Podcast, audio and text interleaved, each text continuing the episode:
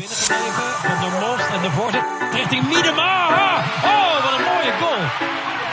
3 para o Brasil, 0 para os Estados Unidos. A maravilha!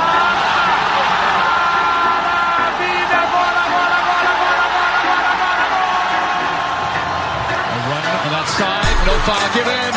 Morgan running, looking for 100. She's got it! Esse foi um trabalho muito bom. Muito, muito bom mesmo. É uma das primeiras vezes que eu vi um grupo unido, não só para ganhar uma medalha, mas unido por buscar coisas, melhorias, não só para aqui dentro da seleção, mas fora também os clubes. E torno a dizer para vocês Continuem sonhando, não desistam. Não desistam. E o futuro próximo, eu creio, eu acredito, que nesse nosso dia vai chegar. Bom, e com esse discurso super emocionado, né, da, de uma das maiores jogadoras da história do futebol feminino mundial, é, a nossa lendária Formiga, damos início aí ao nosso programa, onde vamos abordar é, esses dois anos da Era Pia, agora que tivemos aí a sua, sua primeira participação em um grande torneio no comando da seleção brasileira. É, aqui comigo está a Amanda Viana. Fala, Amanda. Fala, Kátia. É prazer estar aqui para a gente poder conversar um pouquinho sobre a seleção brasileira e o que aconteceu né, nesse ciclo Pia, o, os pontos positivos e negativos, fazer um balanço legal aí da era Pia. É, além da Amanda, está comigo aí uma que já virou parceira de gravações. Fala, Carla. Olá, Kátia. Uma satisfação estar aqui com vocês hoje. Tô doida para destacar os pontos positivos e negativos que a gente pode agregar aí para o futuro da seleção brasileira e, claro, também destacando os pontos que já passaram que também são importantes. E ele, claro, né, o grande idealizador desse projeto, o Thiago Ferreira, e hoje eu tomei o lugar do Thiago e fala, Thiago. Fala galera, tudo certo? E hoje eu tô aqui como, como mais um aqui na mesa. E a Kátia que tá tomando conta aí do meio campo e, e vamos bater um papo aí bem legal sobre seleção feminina.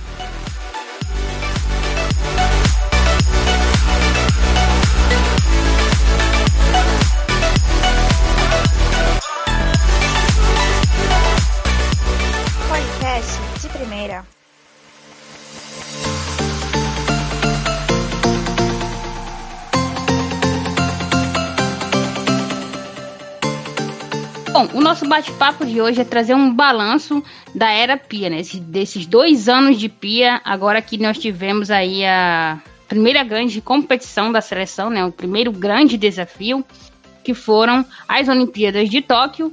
É, claro, a gente gostaria que fosse estar aqui falando de algo bom, né? Falando de uma medalha, de um, pódio, enfim. Não aconteceu. Vocês sabem o que aconteceu é, fomos eliminados nas quartas de finais para o Canadá, mas a gente vai aqui voltar um pouquinho no tempo para fazer uma contextualização de quando a técnica Pia Sandhag assumiu o comando da seleção brasileira lá em 2019 e encontrou um, cenário de total devastação, né, de, de pouca confiança da torcida, de pouca perspectiva das próprias jogadoras. É, Vamos, é, fazendo um contexto, o, a, na segunda passagem do Vadão, ele começou muito bem. Ele começou vencendo a Copa América. É, em sete jogos foram sete vitórias, 31 gols marcados e dois gols sofridos. E aí ele entra naquela sequência, né, na fatídica sequência de, de amistosos antes da Copa do Mundo. E no geral, o Brasil fez 16 jogos, foram 12 derrotas, é, apenas quatro vitórias, a gente chegou na Copa do Mundo de nove derrotas consecutivas. Então, algo é, absurdo você ir disputar uma Copa do Mundo. Qual a moral que seu time chega, por exemplo? É, e não era só a seleção principal, né? O cenário ali de, de terra arrasada era todo estrutural, porque a nossa base ela não jogava há mais de um ano, não tinha nem comissão técnica. O último jogo da base tinha sido lá em agosto de 2018.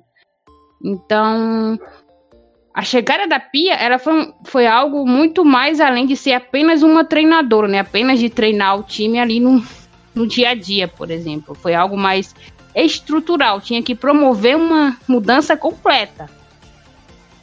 E, Amanda, olhando por esse cenário, é, o que a gente pode dizer dessa chegada da Pia lá em 2019 e qual o cenário que a gente encontra agora na seleção? Bom, eu acho que, primeiro, a chegada da Pia, é, para mim, a minha visão foi que veio como uma esperança mesmo na, na seleção brasileira de, de, quem sabe, buscar voos mais altos, né? Porque chega para assumir a seleção uma das treinadoras mais vitoriosas do futebol feminino mundial, né? Uma treinadora que foi duas vezes medalhista de ouro com a seleção dos Estados Unidos, tem um vice-campeonato em Copa do Mundo, tem vice-campeonato olímpico com a Suécia. Então, assim, são, são muitos louros que a, que a Pia conquistou nesses anos todos, então ela chega como uma esperança. Eu acho que para começar a avaliar essa, essa era Pia, a gente precisa saber qual foi a treinadora que a CBF contratou. Né, a, a, a, treinadora Pia é, é uma técnica que, na minha visão, ela tem um estilo mais conservador se a gente for pensar quando comparado com o estilo que o brasileiro gosta, que é um estilo mais vistoso, futebol para cima, irreverente e tal. A Pia é uma treinadora que preza muito pela organização tática, é, a excelência física, né? Às vezes é, abdicando de jogadas plásticas, mas adotando um futebol mais coletivo. Isso é uma coisa que a gente nos últimos anos não via tanto na seleção brasileira. E, e, eu acho que, que a Pia trazer esse estilo, tentar essa mescla, é uma, foi uma coisa muito positiva. Eu acho que a gente pode perceber uma evolução na seleção brasileira pensando nisso, né? E ao longo do ciclo, eu acho que a treinadora ela foi trazendo é, o seu estilo, foi implementando o seu estilo aos poucos.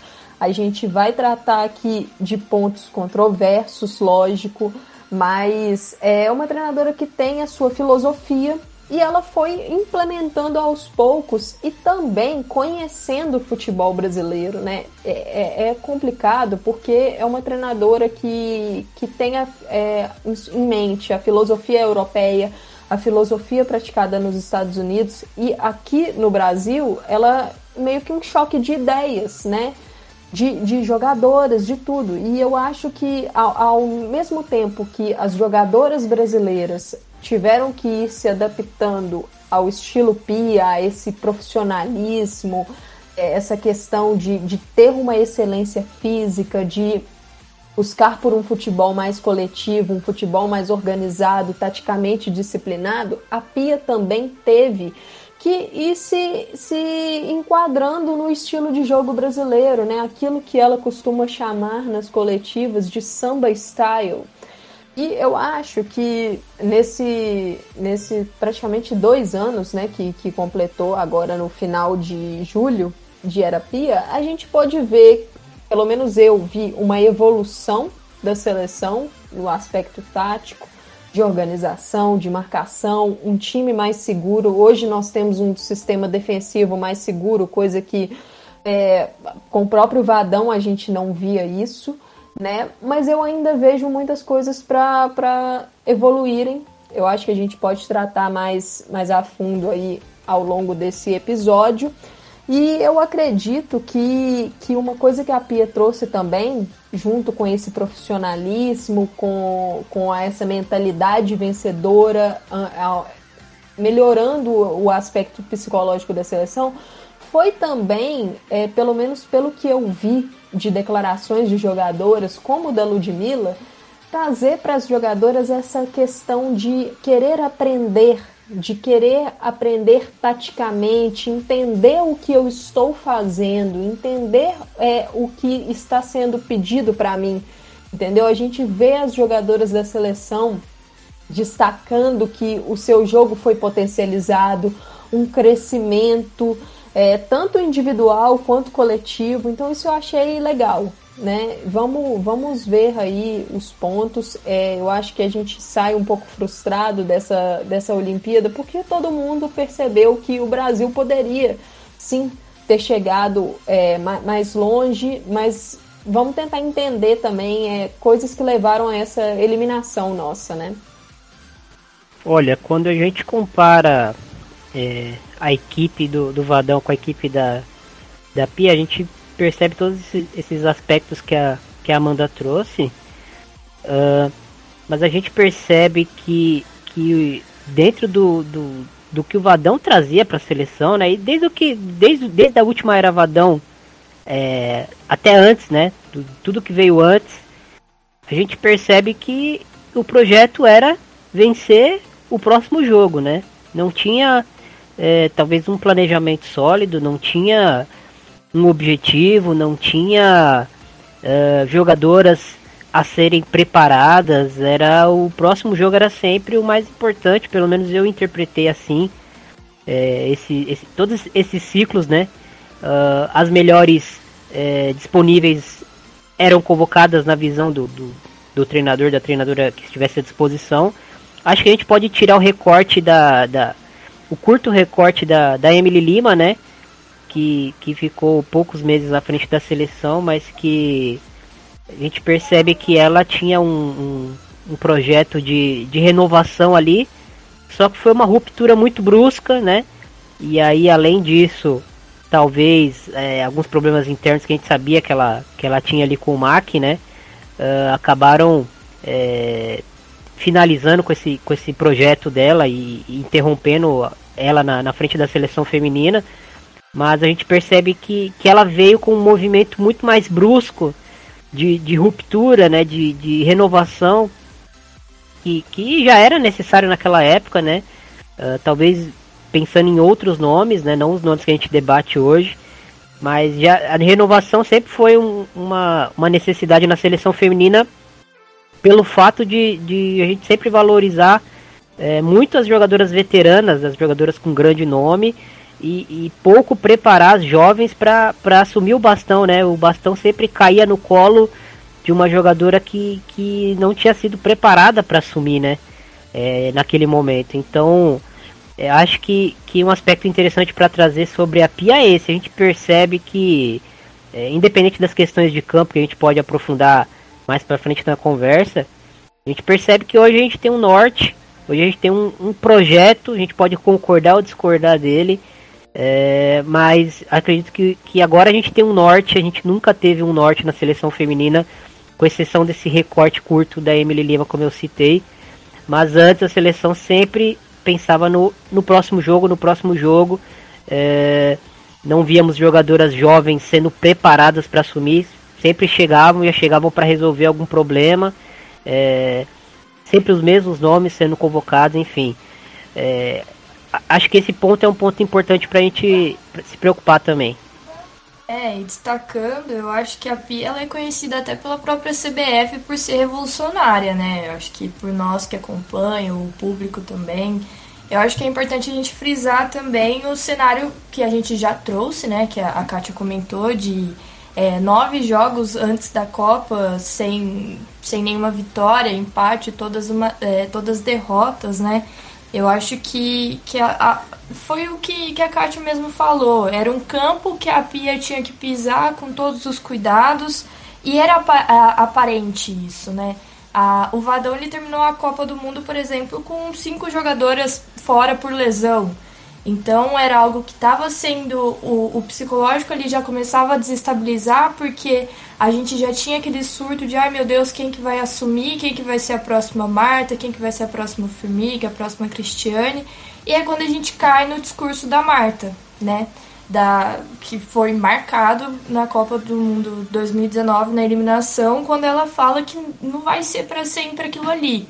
Então eu acho que sim, a Pia ela é revolucionária nesse, ela vai em busca mesmo do objetivo, ela impõe e uma coisa também que ela a, a comissão dela em geral faz é a parte física, né? Elas prezam muito por a Kátia, a, a Pia é, estar fazendo esse trabalho de ter as, as jogadoras 90 minutos. Então, essa parte física, esse desenvolvimento. E é uma coisa que realmente a gente não está habituado. A gente quer o imediatismo, né? A gente quer o resultado logo de cara quando, quando a treinadora chega. Então, assim, são coisas que a gente vai colecionar ainda, mas a gente também tem que lembrar que não é questão de estrutura ou alguma outra coisa. É questão de que a gente está num desenvolvimento. A gente não tem que pregar só isso. A gente está num desenvolvimento e que a Pia está sendo realmente revolucionária, seja sendo eliminada ou não numas Olimpíadas.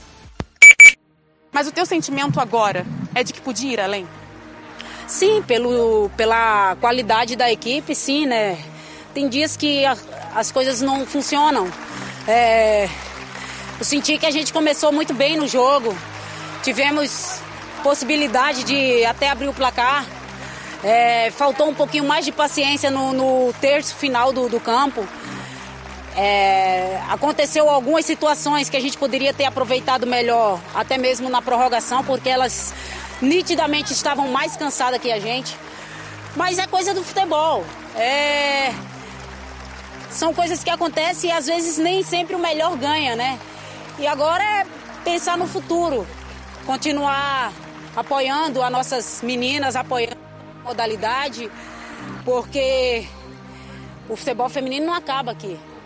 O futebol feminino continua.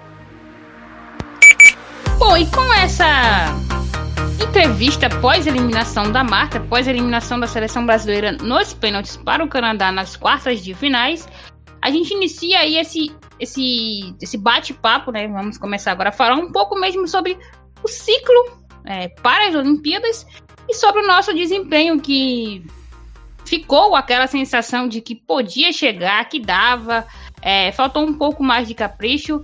É, vou chamar aqui primeiro o Thiago. Thiago, é, o que falar desse ciclo que durante toda essa caminhada é, a gente, a gente aqui, a imprensa, é, toda a imprensa independente, né, a, a grande imprensa, é, bateu muito no, nesse ponto de, de peças, né, peças, peças questionáveis que a Pia acabou convocando nesse período e que neste jogo específico dá pra gente dizer que pesou essa questão de escolhas que a Pia fez ou é como a Marta bem colocou, né? Faltou botar a bola na rede.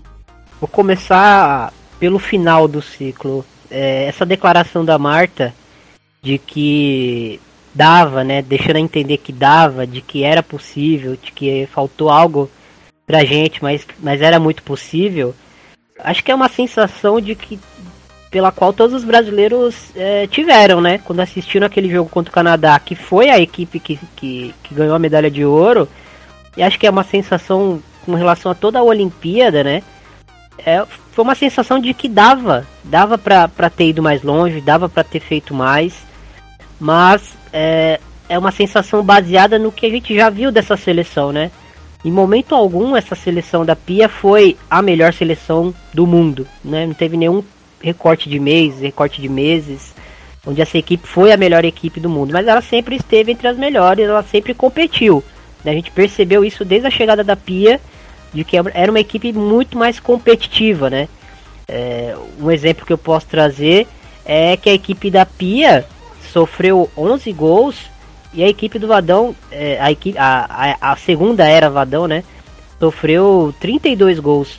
Então era uma equipe que, que era muito mais ajustada, era muito mais segura, é, era muito mais equilibrada, apesar dos problemas que a gente viu na Olimpíada. Então a sensação dessa eliminação na Olimpíada é dava, dava para ter, ter ido mais longe, dava para ter ido mais longe. E é o oposto da sensação de, da Copa de 2019, né? Aquela eliminação para a França, onde a, houveram pessoas que ainda ficaram empolgadas, né? Porque perdemos para a França. A França é uma grande seleção é, mundialmente. Ela ganhou apenas por um, um gol de diferença. É, tivemos chance de, de, de matar o jogo, mas por tudo que foi construído é, pré-Copa do Mundo e dentro daquela Copa do Mundo, a sensação é, que ficou com aquela eliminação na Copa de 2019 foi de que é isso, né? A gente fez o que dava, Fizemos o que dava para fazer e fomos eliminados e tá tudo bem. Não tinha como fazer muito melhor do que isso. E a sensação é, da eliminação de 2021 é, nessa Olimpíada é a gente podia ter feito melhor porque a gente já mostrou que conseguia fazer melhor que isso, né? É, sobre o aspecto que, que você citou, Kátia, é, a, a Pia ela vem de uma outra cultura futebolística, né? E a gente trouxe ela muito por esse intercâmbio também, é, não só pelo currículo dela, mas por ser uma, uma treinadora que tem essa experiência internacional, já lidou com vestiários super difíceis, já ganhou a Olimpíada em contextos diferentes. Então a gente trouxe esse know-how, né? Como, como jogar uma grande competição, né? Essa, essa treinadora vai nos mostrar como fazer, como vai ser essa preparação é, acho que, que independente da medalha, ela já, já deixou algum legado aqui pra gente, de, de, desse modo de fazer. E acredito que, que ela trouxe, além de ela trazer esse, esse legado, esse, esse modo de fazer dela, né, particular dela, ela também trouxe é, características do, de como ela sente o futebol, né? E, e aí a gente pode citar a questão da lateral direita, que foi uma questão que foi, foi uma tecla que, que foi batida aí durante toda a era Pia, né? É, a partir do momento que as primeiras zagueiras começaram a aparecer ali, adaptadas pelo lado direito, que é algo que, que é da cultura dela, né? Que ela sabe como fazer, mas ela não conseguiu acertar a mão na seleção feminina. É, e aí foi um detalhe, né? Só que foi um detalhe que, que pesou nessa reta final, é, valendo classificação Acho que, que o jogo do Brasil contra o Canadá ficou muito, muito previsível, porque o Canadá sabia que, que pelo lado direito o Brasil não ia tentar nada, né? O Brasil estava com o lado direito estéreo, morto, não, não, sem criatividade alguma, não, não conseguia ser agressivo por ali. E, e o Canadá conseguiu se compactar e ofereceu o lado direito para o Brasil. O Brasil não usufruía desse lado direito porque não tinha como usufruir, não tinha com quem usufruir. Esse é um ponto. Escolhas, né? Uma treinadora precisa ter convicção, mas a convicção ela, ela anda muito próxima da teimosia, né? É, acho que para um treinador é melhor perder com a sua convicção do que perder tentando o que os outros é, falam para você fazer e depois se arrepender de não ter feito o que você acreditava no momento, né? Então, é, ela fez o que ela acreditava no momento acho que não deu certo, acho que em momento algum deu certo, principalmente esse aspecto da lateral direita defensiva, acho que o Brasil precisa pelo menos de uma lateral direita equilibrada, né? Temos nomes para isso. Sabemos que a, que a Bruna Benítez estava ali na lateral direita também pela força que ela tem na bola aérea, né? Ela, ela estando em campo, qualquer, qualquer bola parada, ela ofensivamente ou defensivamente, ela é muito importante. Uh, mas acho que foi uma troca que, que acabou não valendo a pena dentro da Olimpíada, né? Dentro do recorte da Olimpíada não teve nenhum momento onde a, a Bruna Benítez chegou próxima de decidir algum jogo, por exemplo, na bola parada ofensiva. E defensivamente, com a bola rolando, ela não protegeu mais do que, do que uma lateral normal é, protegeria, já protegeu do, do, das experiências que a gente já teve com outras jogadoras, né? Ela realmente era uma jogadora que estava totalmente fora ali de, de posição é, não, não, tinha, não tinha as movimentações, não tinha o instinto para fazer é, as coberturas, se posicionar, receber a bola com o corpo mal posicionado, enfim. É, foi algo que ela, que ela fez por convicção, mas ela precisa, se ela vai insistir nessa ideia, ela precisa trabalhar muito isso. Ela precisa achar primeiro a jogadora para fazer isso, né? Essa jogadora não é a Bruna Benítez. É, talvez a Poliana já esteja ali em final, no final de ciclo já de seleção. Então ela vai ter que encontrar essa jogadora para tentar aplicar isso né, de uma forma prática. E, e assim, não deu certo, foi o calcanhar de Aquiles dela. E, e, vou dizer que acabou valendo um pouco a eliminação, porque o Brasil poderia ter feito um jogo melhor contra o Canadá, não fosse esse aspecto que eu acho que pesou bastante. Bom, é, eu queria trazer um, um ponto aqui antes de falar um pouco mais sobre essa Olimpíada, que é o ponto da pandemia. Isso aqui é uma, uma percepção minha, eu não sei se outras pessoas concordam, mas a minha percepção foi que, lógico, a pandemia ela afetou todas as seleções do mundo, isso, isso aí é inegável, mas eu queria agora trazer um pouco para o lado Brasil e o lado Pia.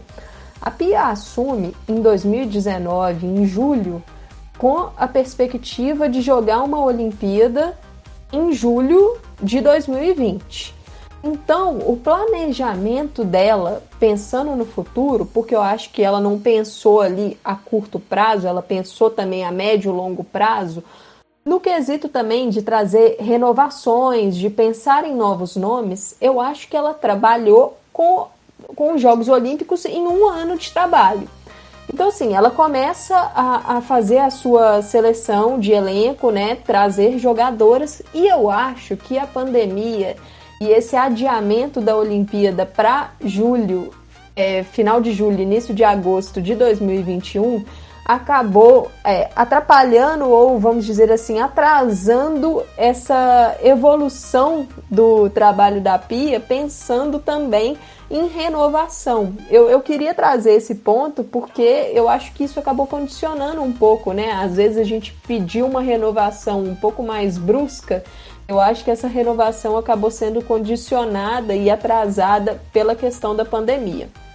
Agora, para falar um pouco isso, é, um pouco do ciclo e também pegando um gancho sobre o que o Thiago falou da lateral, da lateral direita, eu queria trazer algo também sobre a questão de poucos testes para o setor central ali do meio campo, né, que é o coração da equipe.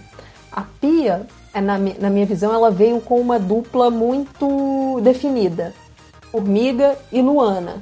Estava definido, a gente via praticamente todos os jogos, era Formiga e Luana atuando e pouca rotação, né? Poucos minutos relevantes de uma rotação ali para substituir uma ou outra. E infelizmente, né, no início de 2021, se não me engano, foi em fevereiro, que a Luana se lesionou, uma lesão grave no LCA e isso acabou afetando toda a preparação da seleção, porque você perde talvez a sua melhor jogadora, né? Eu acho que, que a Luana, se não for a melhor, tá entre as melhores da era Pia, uma jogadora que fazia diferença extrema em qualquer função que a Pia a colocava dentro de campo, uma liderança do elenco. Você perde ela numa véspera de, de Olimpíada sem ter tido um teste real para uma outra jogadora substituir ali. E eu acho que isso foi um problema da Pia. Talvez é, ficar muito presa em alguns nomes, em nomes já consolidados e testar pouco. E essa questão do meio-campo, a gente acabou tendo uma surpresa grande em Tóquio de um nome que não estava no projeto, né? Esse nome eu digo que é a Angelina. A Angelina, as pessoas que, que estão acostumadas a acompanhar aí o futebol feminino brasileiro, né? Sabem que a Angelina já joga em alto nível há alguns anos e a gente vinha pedindo a Pia um teste para Angelina, uma jogadora ali na seleção de base, capitã do sub-20, com muito sucesso.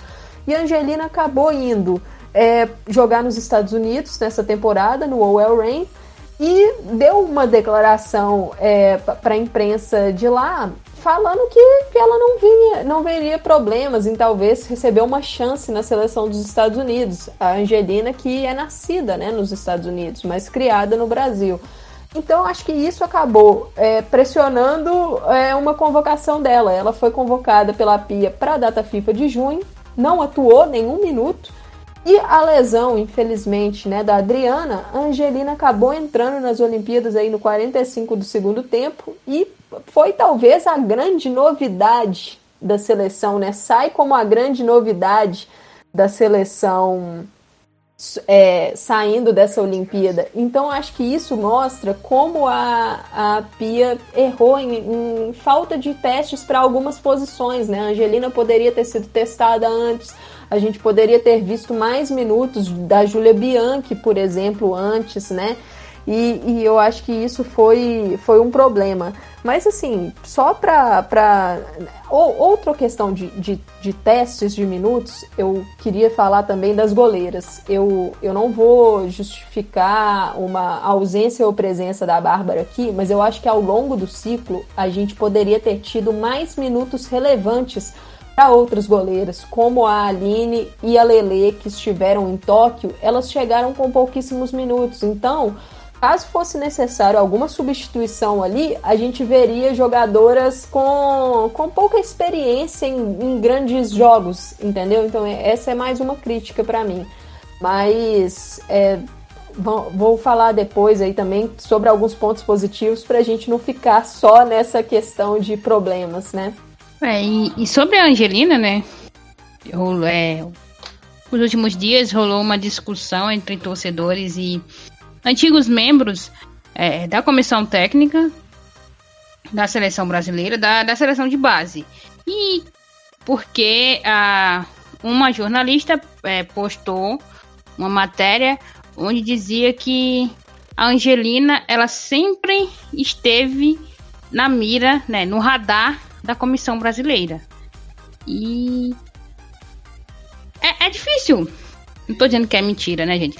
Mas é até difícil a gente imaginar isso, porque cinco meses atrás, é, durante uma.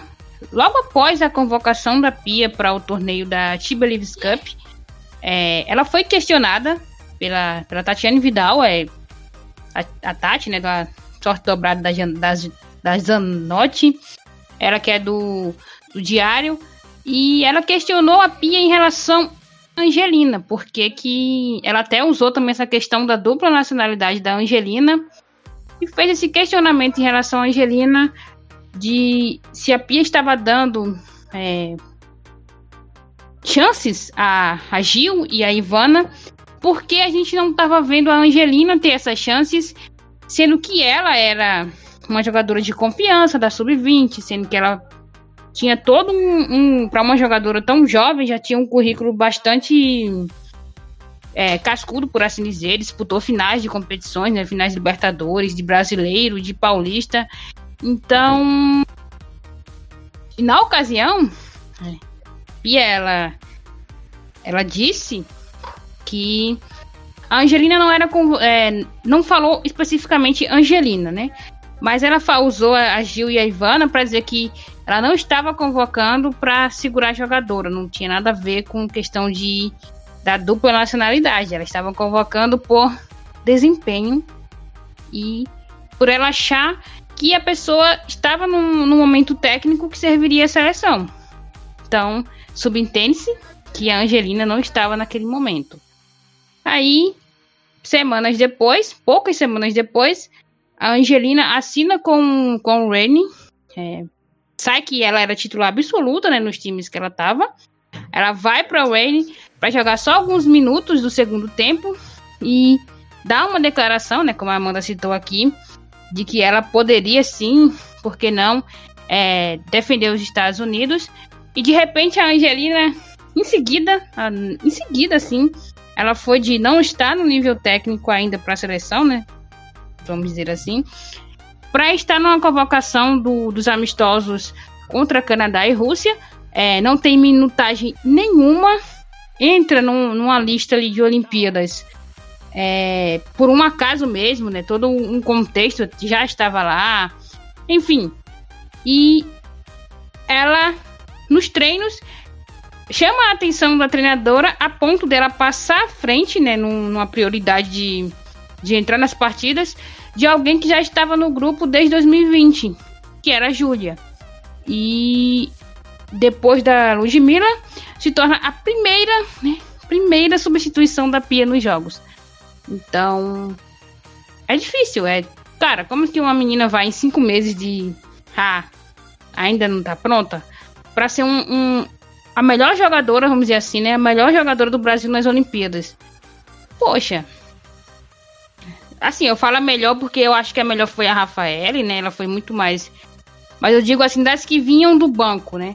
E por todo o contexto que ela foi convocada, né? Ela foi a maior surpresa positiva do Brasil. Então, fica esse questionamento. Aí vai dizer, não, ela já estava no radar. Eu acho que nessa. Nessa. Nesse essa passagem da Pia, nessa era Pia, tem muito disso.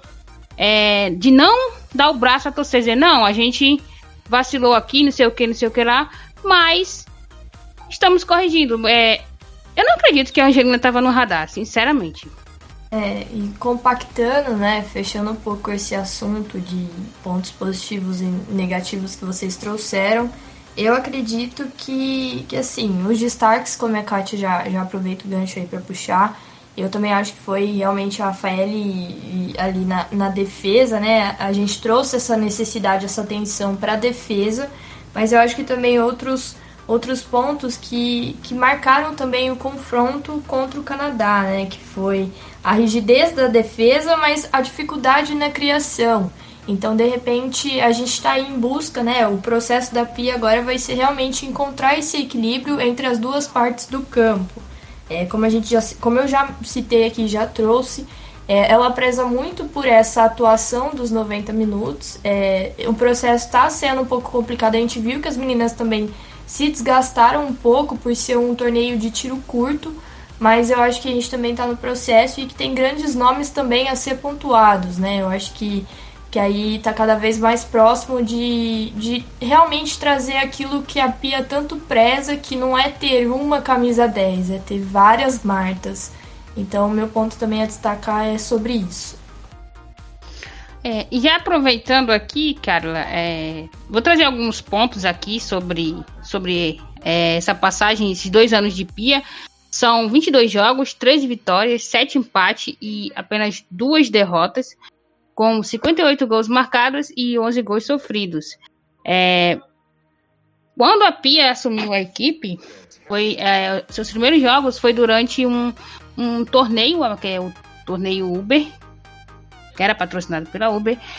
E o Brasil é, perdeu né, a disputa, o primeiro lugar, uma disputa de pênaltis para o Chile. E após esse jogo, a Pia ela chamou atenção para a parte mental da seleção brasileira. E após isso, né, após essa entrevista, é, a psicóloga Marina Gusson, é, ela que é psicóloga esportiva, passou a fazer parte ali do, do trabalho da seleção brasileira feminina. Então a gente começa a ver uma mudança gradual na comissão técnica. A Pia começa a fazer integração é, em relação a setores. Por exemplo, a gente tem a Lili Persson, ela que responsável por ficar observando as atletas brasileiras na Europa, não só as que estão na seleção, mas outras que possam entrar no radar. A gente tem o Anders Johansson, ele que é um especialista em setor defensivo e bolas paradas. É um, uma coisa também que a gente chama atenção para a seleção brasileira, apesar né, da, da nossa eliminação nas quartas de finais, o Brasil saiu como a melhor defesa do torneio.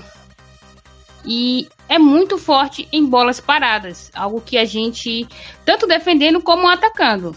É, a gente tem a, a Bia ela que é uma remanescente ainda da era Vadão, aí tem a chegada da Duda, tem a chegada da Aline. Então, é, as seleções sub-17 e sub-20 passam a fazer um trabalho integrado ali com a seleção principal e são mudanças que foram acontecendo é, gradualmente. Eu queria saber de você, Carla, é, essa mudança, é, a gente pode dizer que é algo mais estrutural Além do que o brasileiro ele gosta muito daquele jogo bonito. Ah, eu quero um jogo ofensivo que vai para cima e eu quero sempre ganhar, que é 1 a 0 não basta, tem que ser 3, 4. E a gente vê que hoje o foco da seleção não é entrar para ganhar o jogo. É uma mudança completa de mentalidade a condições de jogo mesmo. Com certeza, Kátia. E isso eu peço até licença aqui. Eu lembro certo de uma matéria que a Olga Bagatini escreveu, né? E que ela trouxe muito bem isso. Ela trouxe é, de quando era Era Vadão aí a segunda passagem dele, né? Que a gente tinha uma, uma presidência totalmente desestruturada para o futebol feminino, né? Que não mexia com as categorias, não, não dava esse engajamento que a gente precisava, né? E que mesmo oferecendo essa pouca estrutura, esses recursos, as condições para as próprias atletas, os próprios dirigentes também eles insistiam em falar sobre resultados. Era uma pressão muito grande, né? E eu acho que ao longo do ano essa, essa contradição prevaleceu, o que impôs que a gente precisa de resultados, mas é, é isso, a gente precisa de resultados. É, uma outra coisa que, que eu acho que faz parte também é de todo o processo dentro de campo também, porque você não trabalha a mente para entrar em campo, você tem que trabalhar a mente também para você estar em campo. A atleta precisa estar em conexão com a outra, precisa entender o que está sendo passado.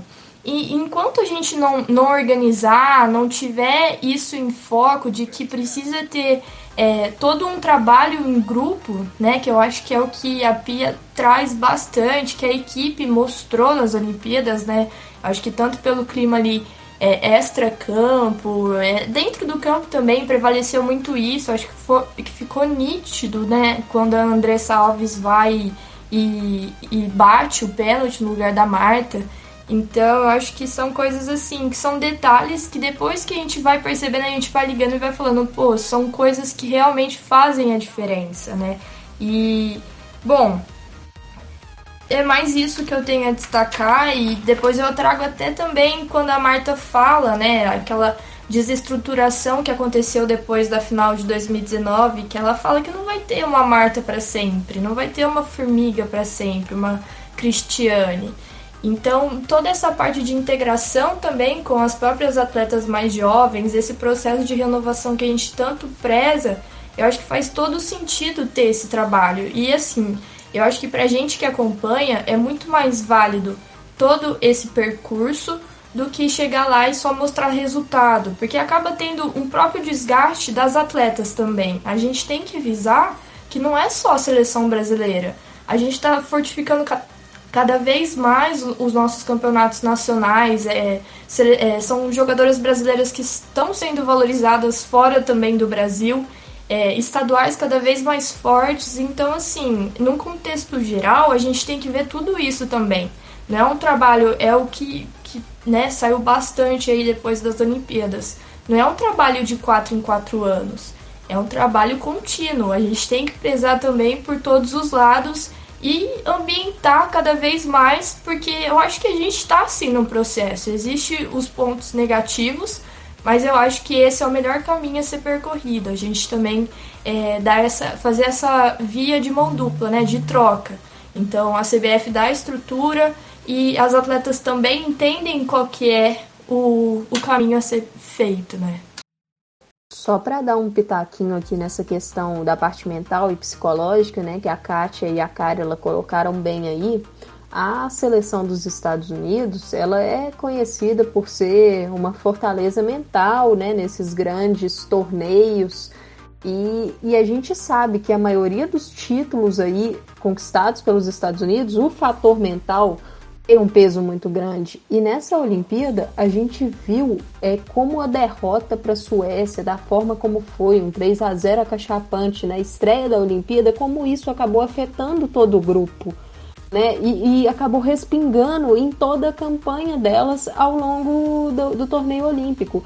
Então, essa parte mental, ela é fundamental e não é um trabalho de um dia, de dois dias, de tiro curto, de, de resultados recentes. É um trabalho contínuo, é um trabalho que, que, que ele precisa ser feito, muito bem feito, e, e nem todas as atletas vão é, ter o mesmo resultado mais rápido ou mais demorado, né? Então é um processo. E, e, eu acredito que, que a questão da pia, o pacote pia, na minha visão, até hoje, ele tem um, mais pontos positivos do que negativos. Eu acho que a Pia, talvez, ela nem seja a treinadora que vai é, levantar os troféus, entendeu? Ela, nem, nem seja essa treinadora que, que vai conquistar com a seleção. Talvez ela venha só para fazer uma base para que um próximo trabalho con, conquiste, né? Tem essas conquistas. E só antes de passar para o Tiago, eu queria falar um pouco sobre a comissão técnica, né, que a Kátia trouxe bem, mas falar também da questão da análise de desempenho, né, análise de desempenho da, da seleção é, com, com tecnologias novas, também a questão do preparador de goleiro, que, que mudou no final do ano passado, que antes era o Viludo e agora é o Thiago Mel.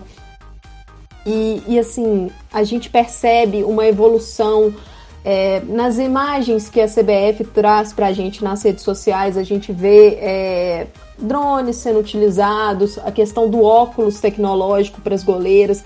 E, e, isso são tecnologias que, que vêm para agregar, entendeu? E, e, no que a gente percebe de declarações das jogadoras nas redes sociais, nas entrevistas coletivas, a gente percebe que, que esses atletas veem isso é, agregando diretamente no seu jogo, no seu trabalho. E isso tudo é uma consequência do trabalho da Pia, né? A gente não pode analisar apenas o campo, por mais que, que é, o brasileiro, como já, já falamos aqui nesse episódio, seja muito resultadista, a gente precisa ver também o pacote completo, ver é, o que está sendo somado ao trabalho. E, e eu acredito que a Pia somou muito. Ela tem, como a gente já citou aqui no no episódio, muitos pontos negativos ao longo dessa caminhada, mas da mesma forma, ela traz muitos pontos positivos, traz um legado que eu espero que a gente consiga somar com ela nesses próximos meses e próximos anos de trabalho. Eu tô bem, tô bem alinhado com o que a Amanda falou é, sobre quem planta geralmente não colhe, né? treinador que, que chega e, e, e, planifica isso, isso é, é esse tipo de fortalecimento da mentalidade é algo de anos, né? De 3, 4 anos, então não é. não chega e muda uma chavinha e vamos ganhar tudo, né? É, a Suécia, por exemplo, é uma seleção que perdendo ou ganhando, ela tá sempre com a mentalidade dela muito forte. Né? Ela sabe do que ela é capaz. E aqui a gente, é, pelo menos é uma leitura minha, né? A seleção feminina ela caiu numa, num, num limbo entre sou muito melhor dentro da América do Sul e quando eu pego as grandes eu não consigo mais competir. Então o Brasil ficou nesse limbo, né? Não batia no teto do futebol feminino, é, mas também não, não era um lixo, né? Tinha esses, essas equipes inferiores, né? E são muitas comparando com o Brasil diretamente, onde o Brasil conseguia sobrar, golear e, e, e, e dar essa impressão de que, de que sempre estava tendo uma retomada ali na, na mentalidade e isso realmente nunca é, se concretizava. É, a questão que eu queria trazer também é, por exemplo, o Canadá, né? Dar um exemplo aí da mentalidade do Canadá. É, o Canadá é uma equipe que dentro dos Jogos Olímpicos não era o melhor futebol da competição, era uma equipe que tinha problemas visíveis, né? Principalmente ofensivos. Uh, mas foi uma equipe que, que soube jogar cada jogo, né? Primeiro conseguiu jogar o que tinha que jogar no grupo para se classificar. E se classificou sem, sem muito risco. Depois chegou nos mata-matas e, e, e de, com a mesma equipe, né? Com as mesmas 11 jogadoras é, conseguia se adaptar ao adversário e tentar oferecer uh, um desafio onde aquele adversário especificamente tinha problemas, né? E, e foi, e foi isso até a final. É, e aí quando chegou na final, tinha até um questionamento, né? Mas e esse Canadá hein, contra a Suécia, que ainda não saiu atrás nenhuma vez no, no placar nas Olimpíadas? E se sair atrás, como é que elas vão reagir?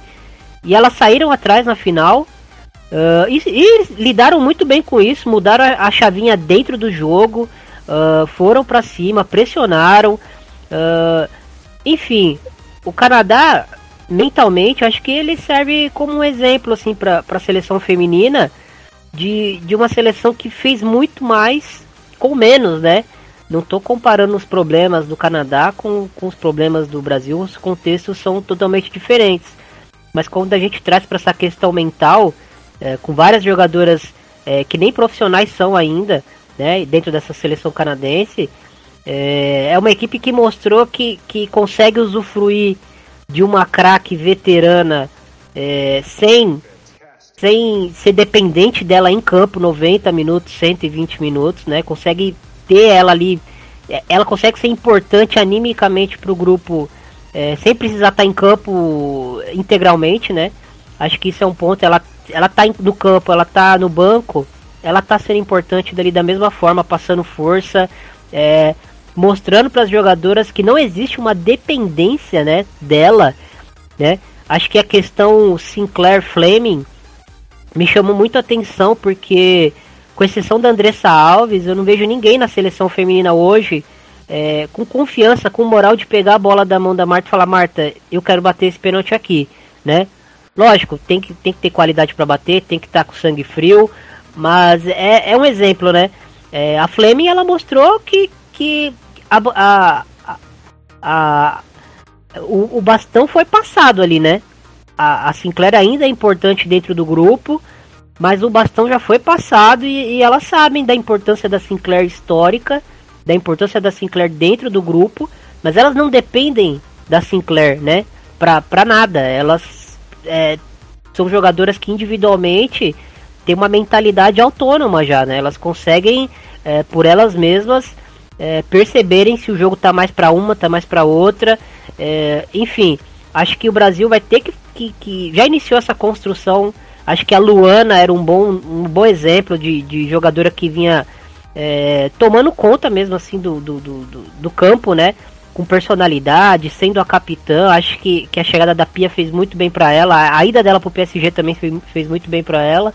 É, mas acho que precisa de mais, né? Precisamos, precisamos de mais jogadoras é, que, que tenham essa personalidade, que, que não precisa ser um negócio espalhafatoso, mas que dentro de campo a gente sinta que elas. Ó, hoje o jogo tá pra mim, eu vou decidir esse jogo aqui. Ah, hoje o jogo tá pra Debinha, Debinha tá voando. Vamos, Debinha, vamos, a gente confia em você. Marta, você tá mal, Marta. É, vem pro banco aqui, ó. Vamos botar um sangue novo. Não dá pra tirar a Debinha desse jogo, porque a Debinha tá bem. Acho que falta um pouco disso pra seleção feminina. A seleção feminina ainda depende muito é, de alguns nomes. E, e, e, quando eu falo da seleção feminina, eu não, eu não, falo só das jogadoras em campo, eu falo também da mídia, da torcida, que, que sente muito quando uma jogadora histórica não, foi, não é convocada, né? Ou quando uma jogadora histórica é tirada de campo em determinado momento. É, se sente muito ainda. E a gente precisa se acostumar, né? Acho que a renovação parte de dentro da seleção feminina.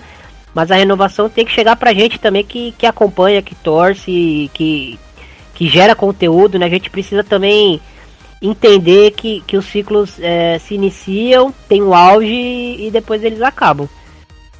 É, eu achei muito legal o Thiago trazer o Canadá aqui e, e, me veio à cabeça o processo de renovação do Canadá, né, de inserção dos nomes jovens ao longo desses anos e que acabou culminando nesse título olímpico. Só a título de exemplo mesmo, em 2016 o Canadá conquistou a medalha de bronze no Rio, justamente em cima da seleção brasileira, e naquela competição nós tínhamos atletas como Queen, a Diane Rose, a Ashley Lawrence, é, Michelle Prince, a Janine Beck, a Jessie Fleming, todas elas ali na, na faixa de 20 anos ou menos, a Lawrence com 21, a Beck com 21, entendeu? Então, assim, são atletas que, que, começaram a ser preparadas. Aí no elenco de 2019 da Copa do Mundo, essas atletas já vinham com a experiência do Rio, né? E a gente teve na Copa do Mundo, por exemplo, Julia Grosso, Jade Rivière, Jordan Heitema, tudo com 18 anos, a Gabi Carly com 20 anos. Então, é, eu percebo que nesses últimos anos o Canadá soube mesclar é, o seu elenco experiente, com, como Sinclair, Desiree Scott, Sophie Schmidt, a própria Steph Labé no gol, né? A, a Alicia Shepman, e, e, com esses nomes novos, esses nomes jovens, então acabou diminuindo o peso, tirando o peso desses nomes que foram aos poucos ganhando uma responsabilidade maior na seleção. Eu sei que as culturas são diferentes, eu sei que o Brasil é totalmente diferente do Canadá, no, no sentido de como vê o futebol, é, o povo, é, o estilo de jogo, tudo. Mas se a gente conseguir pegar um pouco dessa, dessa transformação, dessa renovação, pensar pontos positivos para a gente poder fazer a nossa própria renovação, talvez isso seja interessante. Vamos ver como que a Pia vai conduzir esse processo também. É, e é até interessante esse, essa sua citação, Amanda, em relação a, a Utema, né? Jogadoras ali de 18 anos na Copa do Mundo, porque mostra também a questão da paciência em lapidar os seus jovens. É, na seleção brasileira, né, a gente teve é, uma jogadora de 18 anos e o que ela foi massacrada nas redes sociais, como se ela fosse simplesmente a pior jogadora do mundo, e não uma garota que está fazendo ali né, os seus primeiros passos no futebol profissional, foi surreal. Né? Gente que projetava é, a frustração por não ter um nome histórico na convocação, é, não ter a pessoa que ela queria na convocação, e ia lá e projetava toda essa frustração em cima de uma garota que é uma joia nossa, que é pra gente lapidar e trabalhar ela para mais três, quatro ciclos. Né? Então a gente não. O, o aqui na, na mídia, a, a, torcida, não tem essa paciência, não tem esse cuidado com as nossas jovens jogadoras. É, se a Angelina não, não vai muito bem, cara, ela também teria sido massacrada, mas ela foi, ela foi tão bem, né? Inclusive, a gente elogiou muito essa mentalidade, né? essa frieza que ela tem é, de jogar uma competição como ela, da maneira que ela jogou, sem sentir nada. Mas se ela não vai bem, cara, ela, ia, ela teria sido também massacrada nas redes sociais. Então, é uma coisa que eu sempre falo que futebol feminino ele virou a chave lá em 2019 mas a torcida, a mídia, aqueles que acompanham ainda não conseguiram virar essa chave. É, em relação à mentalidade, é, eu vou trazer uma sequência aqui é, de áudios para a gente pensar, é, entender melhor o papel da Pia nisso. É, porque a gente falando aqui é muito simples. É, agora eu vou trazer um, um ponto de vista do que está acontecendo na seleção. Num primeiro momento, tem a ver com conhecer cada atleta e como ela lida com as situações, com a pressão por desempenho e essa necessidade de conhecimento de si mesma e um gerenciamento tanto das emoções e pensamentos para ter a melhor performance em campo. A Pia não é a Pia à toa, a Pia é o currículo da Pia, né? Ela é uma técnica, uma treinadora que tem uma sensibilidade sensacional, seja com a própria comissão técnica, seja com as atletas dela. Então ela tem uma clareza de que criar uma equipe campeã é, é também ter uma equipe física, taticamente forte, é, tecnicamente, mas que isso só é importante, mas não basta. Então ela legitima muito o trabalho, ela ouve, ela pede, é, os feedbacks, ela considera o que a gente traz na construção de treinamento, da fala dela. E a questão cultural, né, também a psicologia tem ajudado muito para ela entender algumas diferenças né, da cultura sueca para a brasileira. A gente tem que chorar no começo para sorrir no fim. Quando eu digo isso, é querer mais, é treinar mais, é se cuidar mais, é estar tá pronta para jogar 90 e mais 30 minutos, quantos minutos for. É isso que eu peço para as meninas. Não vai ter uma formiga para sempre, não vai ter uma Marta para sempre, não vai ter uma Cristiane. E o futebol feminino depende de vocês para sobreviver. Então pense nisso, valorize mais. Chore no começo para sorrir no fim. Porque quando a gente entra em campo é para se divertir, é um momento que a gente ama, né? É uma situação que a gente procura estar envolvida o tempo inteiro, que é jogar um grandes campeonatos como esse. E acredito que aquele recado ele é, influenciou de uma maneira muito positiva as meninas que realmente entenderam, captaram e procuraram fazer da melhor maneira possível. Podem ter certeza que o trabalho na seleção vai continuar com a Marta ou sem a Marta, com a formiga ou sem a formiga, e que a gente pode é, sim sonhar mais alto e colher bons frutos.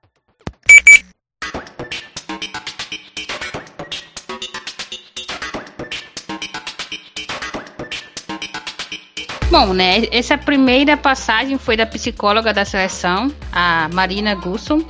E ela fala mais, é, um pouco mais sobre esse trabalho né, que elas têm no dia a dia ali, toda vez que a equipe se reúne, estarem junto e fazer mais essa. A, é, a Pia, ela, após a eliminação com o Canadá, ela até citou isso, que precisamos melhorar o nosso físico e nossa parte mental.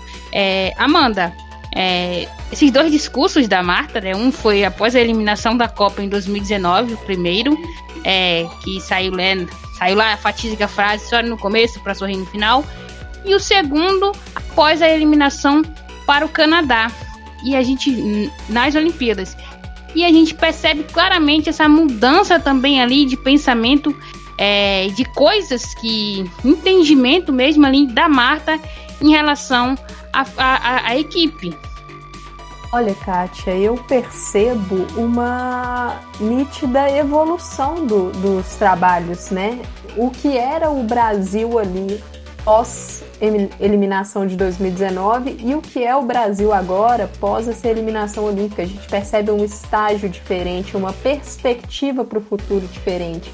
É algo que o Thiago falou aqui no início desse episódio que agora nós temos um, um norte, que, que é, parece que a seleção realmente tem um plano, tem um, um plano a longo prazo, né, um projeto. Então, é, por essa declaração da Marta e declarações de outras jogadoras também em redes sociais, em entrevistas, a gente nota, lógico, a frustração, porque foi uma frustração grande é, por mais que a gente não, não falasse que o Brasil era favorito a uma medalha e tal, porque não era, acho que a expectativa de todo mundo, como torcedor e como jogadora, porque você acredita no seu projeto, é conquistar algo. Mas eu vejo as jogadoras que compraram o projeto da Pia, compraram a ideia, compraram a metodologia, compraram a mentalidade. E hoje o Brasil ele está num estágio diferente do que ele saiu da Copa do Mundo de 2019, né? É, bom, e é isso, né? Um, uma coisa que a gente vem citando há, há muito tempo. Existe ali uma mudança é, completa em relação a discursos mesmo. Se em 2019 a Marta sai cobrando ali de suas colegas, é, em 2021 ela está dizendo o grupo, o grupo é bom, a gente está no caminho certo.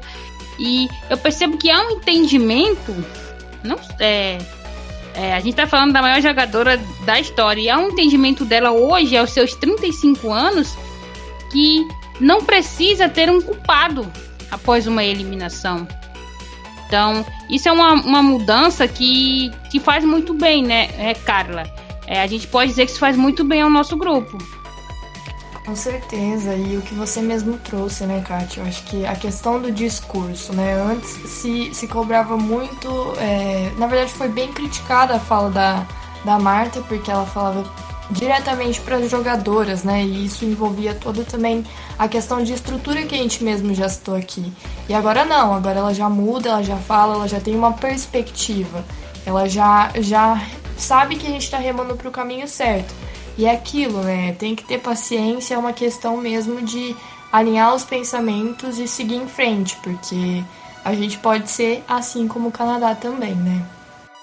Partindo desse ponto, Tiago, a gente pode dizer que o, o futuro, né? O futuro, que já tá, logo mais será um presente da seleção, ele é promissor. Acho que eu estou é, ansiosa para os próximos passos. Eu acho que ao contrário de muita gente que ficou desanimado é, por conta de uma eliminação, é, vale salientar que a gente em nenhum momento chegou na competição dentre os favoritos né, para ganhar algum, alguma medalha.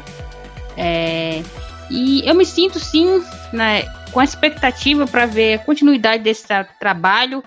E acho que dá para dizer que podemos esperar grandes coisas por aí é promissor, né, o trabalho no sentido de quando a gente pensa em longo prazo, né? Porque sem projeto você pode ter o maior talento do mundo que você não consegue alcançar as melhores, né? Você precisa se organizar, você precisa entender quais as etapas você você precisa atingir para você chegar no topo e aí quando você estiver no topo você pensa em como se manter no topo, né? É isso que as americanas fizeram. É, acho que para a seleção feminina, é, a seleção feminina surge é, ali no, nos anos 90 como uma equipe forte dentro do cenário sul-americano e, e, dentro do cenário mundial não, não haviam tantas seleções é, organizadas, estruturadas, então o Brasil é, dentro de, de, de, um universo onde não tinha tantas competidoras conseguia se destacar, né? Entra ali no, no, no nos anos 2000 é, com esse cenário, com uma Marta, com jogadoras históricas, talvez aí a grande geração tecnicamente, né, falando assim, de jogadoras técnicas, talvez foi a grande geração aí, esse recorte do, do, do, do final dos anos 90 para os anos 2000. É, o Brasil teve muitas, muitas jogadoras, mas nunca teve essa organização, esse planejamento, né? Como eu citei no começo da conversa, era sempre o, o, o jogo, o próximo jogo era sempre o mais importante, não se preparava ninguém, é, as, chega, chegava em competições grandes com, com desfalques importantes, por quê? Porque usava as jogadoras ao máximo, é, sem se planejar. E, e, acho que agora a gente está entrando num período onde a seleção finalmente é, percebeu, né, nesses últimos anos, finalmente percebeu, não é só um discurso, né, a gente percebe que prática, que na prática o Brasil está uh, colocando isso em prática, né, tá se organizando, está se planejando. Mas hoje a gente está num cenário é, mundialmente falando, né, do futebol feminino, onde outras seleções que, que antigamente não é, não faziam frente, né, para a seleção feminina, hoje estão fazendo e estão fazendo até frente para grandes equipes, né?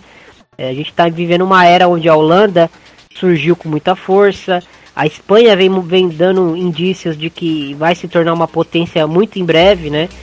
Então é, você soma isso com as equipes que já existem, né, com as seleções que já existem no, no cenário mundial, então a concorrência vai aumentar, né? É, então onde eu quero chegar? O futuro da seleção feminina é promissor, é promissor, mas do mesmo jeito que a gente está aqui no nosso cavalinho aqui correndo, tem outros cavalinhos que estão começando a chegar nas cabeças também dessa corrida aí é, por desempenho, nessa corrida por, por pelo topo do futebol feminino, então a concorrência vai aumentar e isso é ótimo, né? O nível da, da modalidade melhora também. Uh, mas é isso, a gente não pode nunca olhar só pra gente e, e, e, imaginar que a gente tá correndo sozinho numa corrida, né? Que só depende da gente, que tudo depende da gente, que o resultado, no caso, né? Depende da gente. É, a gente joga uma Olimpíada que tem 12 equipes. É, e as 12 podem ser campeãs, né? A gente viu uma, uma, uma Ai, desculpa. A gente viu uma Zâmbia que surpreendeu é, a ponto de, de fazer gols em, em, em, jogos que a gente não esperava que a equipe faria tantos gols, né? Contra o Brasil não marcou, mas teve uma expulsão logo no começo do jogo. Enfim, é uma equipe que surpreendeu para mim, pelo menos. Poderia até ter flertado aí com uma, com uma, uma, uma fase mais à frente dependendo do que acontecesse no, nos chaveamentos aí do, dos outros grupos. É, mas é isso, o nível do futebol está melhorando, o nosso nível está melhorando também, mas a gente precisa pisar no acelerador e, e, e, melhorar mais rápido do que as outras, né? Pra, pra gente não perceber, é, não deixar de perceber que a gente está melhorando sem, sem reparar que as outras também estão melhorando. A gente sempre vai se ver atrás das outras seleções e achar que que a gente não está melhorando em nada. Eu acho que as outras seleções também estão melhorando é, e a gente também precisa ter essa noção. É, eu acho que cabe dizer que o futebol feminino ele está melhorando, né? ele evoluiu. É, se a gente tinha, como você bem citou, uma amostragem que tinha quatro, cinco equipes, hoje essa amostragem ela sobe para 10, 15. Isso eu falo equipes bem organizadas e, e fortes aí despontando no cenário internacional, mas é aquilo. Não tem mais aquele aquele bobinho. É, a gente viu um Chile que não, não conseguiu pontuar, mas que também não, não saiu tomando goleada. Saiu é, é dando dando jogo nas suas três partidas.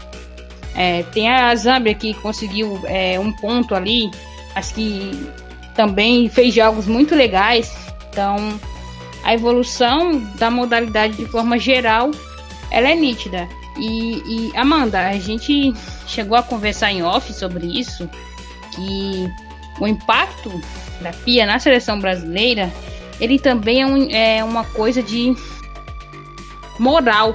Né? O, a seleção hoje, ela recuperou aquele prestígio internacional que a gente não via há muito há muito tempo. Então, eu acho que dá para dizer que tem essa questão moral também, não só das nossas atletas, mas também lá fora, a maneira que somos vistos de uma forma diferente e o que a gente pode esperar nesses próximos dois anos aí de trabalho.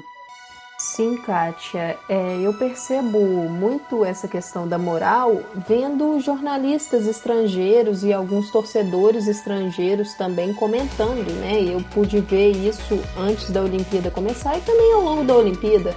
Como a presença da Pia no comando da seleção brasileira é, trouxe assim um, as outras pessoas passaram a temer um pouco mais, né? A gente sabe o peso da camisa da seleção brasileira no futebol feminino, né? A gente pode não ter conseguido conquistar uma Copa do Mundo ou conquistar uma Olimpíada, mas o Brasil sempre esteve brigando aí nesse, é, nos últimos anos, talvez mais no, no, nos meados ali é, dos anos 2000, né?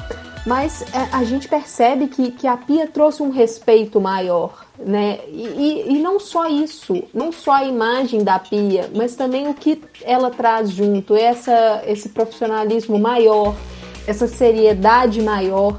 Ela organizou mais a seleção, então isso em Europa, em Estados Unidos, que são regiões que prezam mais por esse futebol de uma organização maior, eles passam a ver a seleção brasileira com outros olhos, porque agora é uma seleção brasileira que tem a sua irreverência, a sua habilidade, mas somada a uma organização tática, né? Então, é, para os próximos anos da, da Pia, eu espero que ela consiga aprimorar o trabalho, né? Consiga fazer os ajustes, consiga fazer testes mais interessantes e traga uma renovação. Eu não espero uma renovação brusca, mas eu espero uma, uma renovação sim. É, eu acho que durante essa Olimpíada a treinadora pôde perceber, assim como a gente percebeu, porque a Pia é uma treinadora que lê bem o jogo.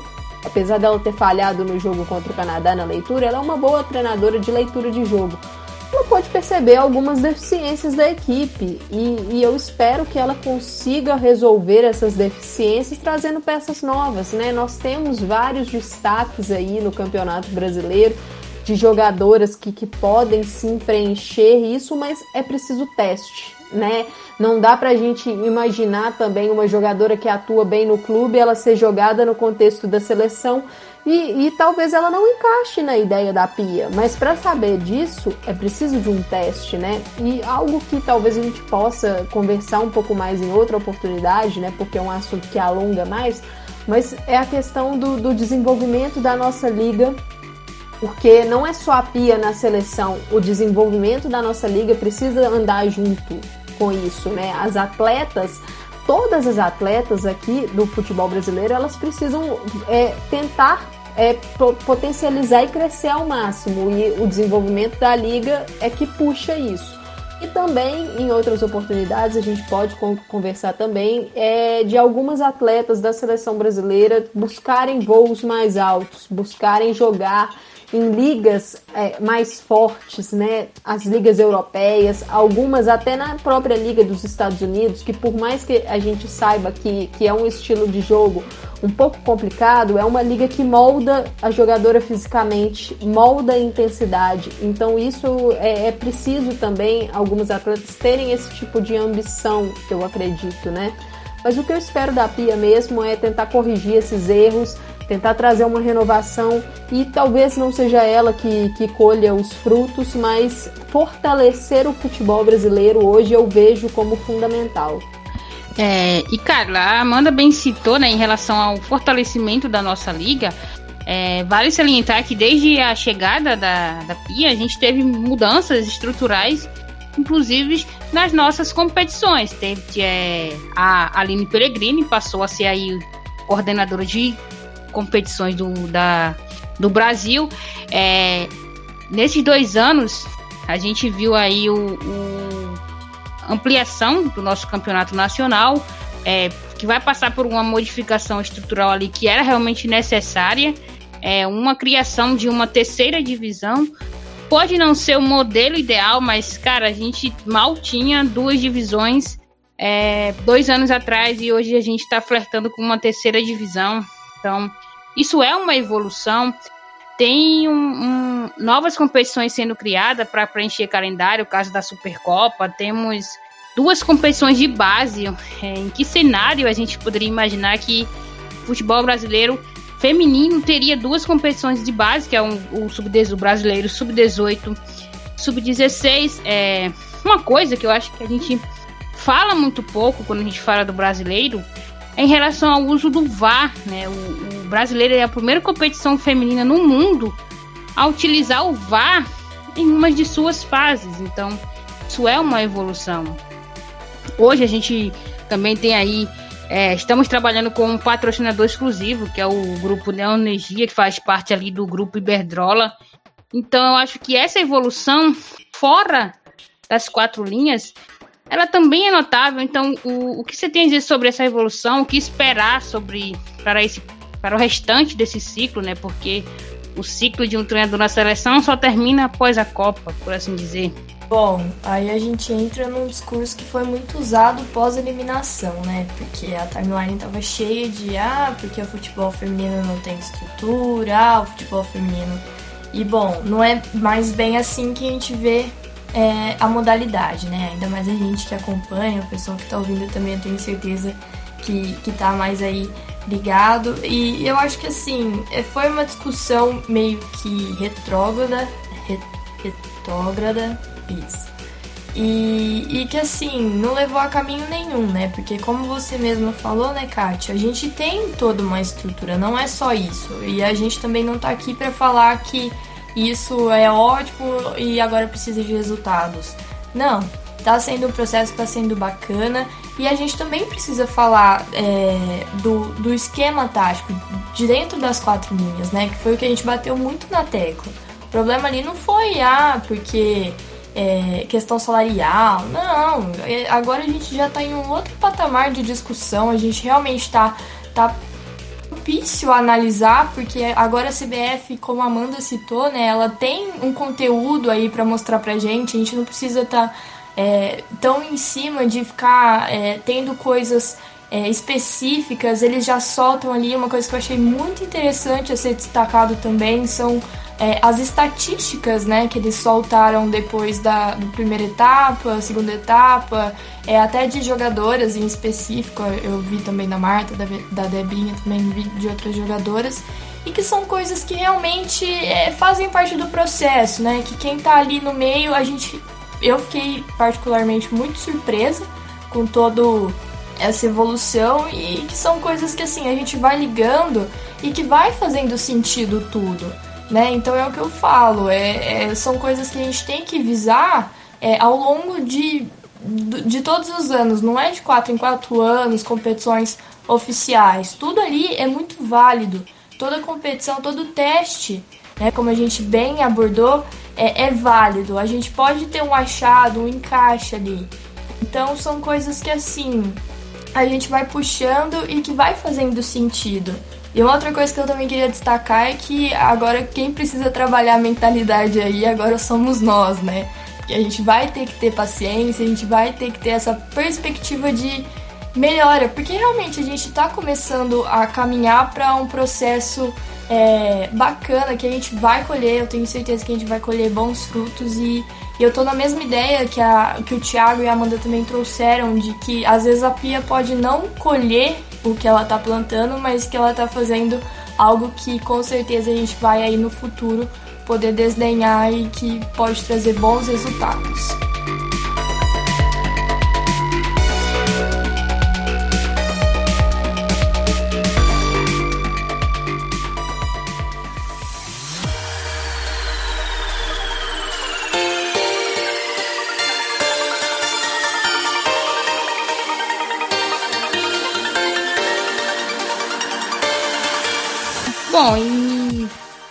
Só pra gente encerrar aqui esse nosso papo, né? Tem uma citação do anime Sayonara Watashi no Crime que eu acho bastante perspicaz quando ele fala que futebol feminino ele tá sempre numa sensação de perigo iminente. É, como elas podem conquistar o público que perde o interesse tão rápido quanto ganha? Como elas podem estabelecer uma cultura do futebol feminino? E que isso é um problema eterno. Eu acho que é, dois anos atrás, essa citação ela definia muito bem a realidade do, do futebol feminino a nível mundial. Eu acho que hoje A gente vive um cenário que é uma, já é uma realidade. Eu acho que o futebol feminino ele vai se, se estabelecer cada vez mais ao, ao decorrer do, das competições, ao decorrer do tempo. A gente vê emissoras aí disputando para transmitir o campeonato brasileiro. É, quando que a gente viu isso, né, por assim dizer? Então, eu acho que o, o, os a gente pode dizer que o esporte ele é sustentado pelos atletas. Né? Se você não tem uma base forte, você obviamente não vai longe. E o caminho mais simples para fortalecer é aumentar o número de praticantes da modalidade no país, né? A quantidade é da quantidade você vai tirar a qualidade. É, e o Brasil parece que a gente enfim conseguiu entender isso. Hoje a gente tem duas, dois campeonatos de base, como eu citei, a gente parece pouco quando a gente olha de fora, mas quatro anos atrás a gente não, nem sonhava em ter algo assim. A gente não sonhava em ter Band, Globo, é, SPN, uma plataforma o Maicujo. Gente não sonhava ter tanto, tantas plataformas transmitindo o nosso campeonato nacional. Então hoje a gente vê o futebol feminino como um produto comercial. É, então isso não tem volta. Porque, por que eu estou citando esse ponto? Porque durante, durante as últimas décadas, é, as nossas craques históricas, né, nossas Marta, nossa Marta, nossa Cici, nossa Formiga, nossa Cristiane, é, a gente, a gente eu falo a torcida, né, o público, e até mesmo elas em algum momento passaram a carregar aquela responsabilidade de manter o futebol feminino, de fazer o futebol feminino, manter ele vivo, por assim dizer. E, e isso era injusto com elas, isso era injusto com a gente, mas hoje, é, hoje não é mais visto assim. A gente vê um futuro. A gente sabe que elas vão, em algum momento vão parar e o, a seleção vai continuar, o público vai continuar assistindo. Então, é, é basicamente isso, galera. É, nem o pessoal fala, né? Foguete não dá ré, por assim dizer. Eu acho que chegou aquele momento que já era, já decolou. Agora a intenção só vai subir, subir e, e bora ver no que vai dar. Eu queria agradecer aqui a presença da, da Carla, da Amanda, do Thiago. É, esse episódio aí a gente estava devendo há um tempo. E segue as nossas redes sociais, segue lá, arroba FF de primeira, o, segue o Planeta Futebol Feminino e fortalece aí esse trampo da mídia independente. E valeu, galera. É nóis.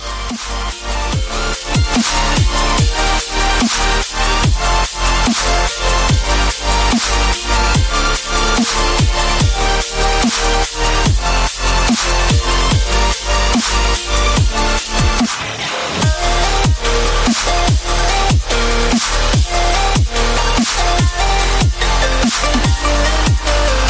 back.